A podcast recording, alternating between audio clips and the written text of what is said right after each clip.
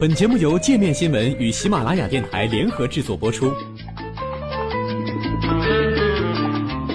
界面新闻五百位 CEO 推荐的原创商业头条，天下商业盛宴尽在界面新闻。更多商业资讯，请关注界面新闻 APP。十一名英国伊顿公学学生偷偷见了普京一面，没想到闹大了。十几岁的高中生放假期间通常会干些什么呢？去旅游、打工或者回家跟父母团聚，有十一名来自英国伊顿公学的学生却选择偷偷前往克里姆林宫，与俄罗斯总统普京进行了一场会谈。事后，部分参与学生在 Facebook 上贴出了相关照片，并发表了他们的感受。一些照片显示这些西装革履的年轻人在与普京握手，在另外一张照片上，他们与普京围坐一桌讨论着什么。有的人戴着同声传译耳麦，而普京则一脸专注地倾听着。此后，克里姆林宫发言人佩斯科夫确认，大概一周前，普京确实与来自这家英国著名精英学校的学生们进行了会谈。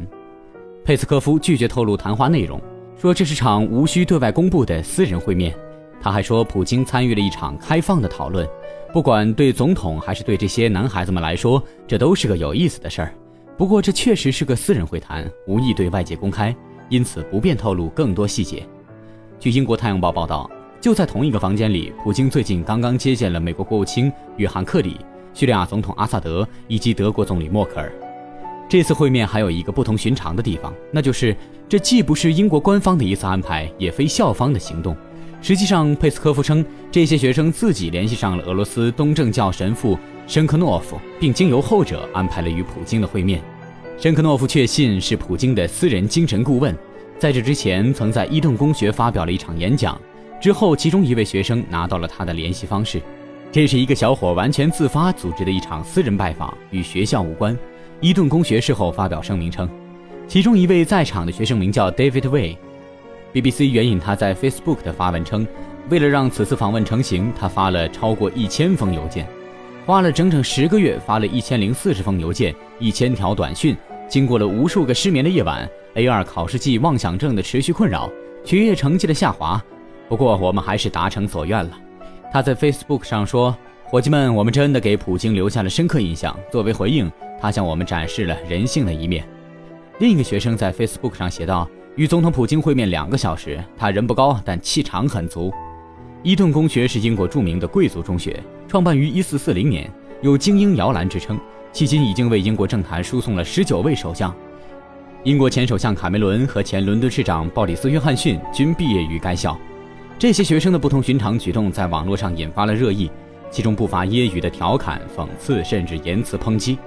英国《太阳报》说，十一个学生成了克里姆林宫的贵宾，打败了特蕾莎梅。这位英国新首相迄今还没能与普京正式见上一面。英国《镜报》把关注的重心放在了普京的身高上，该报的标题是“弗拉基米尔·普京在克里姆林宫见了伊顿公学的学生，学生们在暗地里嘲笑了他的身高”。《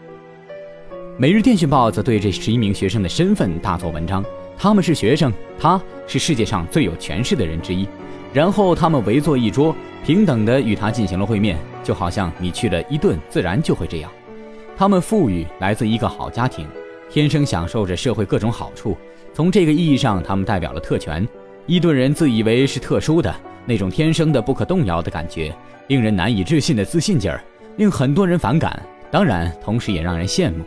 相比之下，《泰晤士报》直接对这些伊顿公学的学生展开了讨伐，并给后者安上了与克里姆林宫密谋的罪名。文章说，在英国和俄罗斯关系不怎么样的时候，这些穿着无可挑剔的男孩在伊顿公学的最后一年，偷偷摸摸策划了一场克里姆林宫会见普京之旅。他们这种肆无忌惮的做派，怎么说呢？真是典型的伊顿人。文章提到，这里面有数位学生接受了俄罗斯官方媒体《今日俄罗斯》的采访，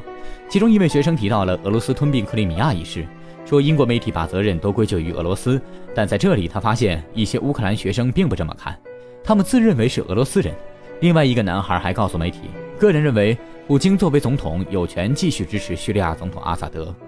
文章暗示，普京一直在热衷于策划公共关系政变，而这些伊顿学生似乎正中他的下怀。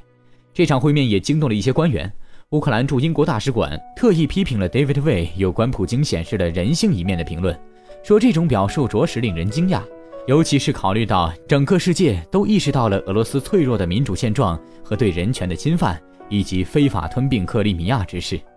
网友们则总结到：普京已经越过克格勃，直接从伊顿公学招募间谍了。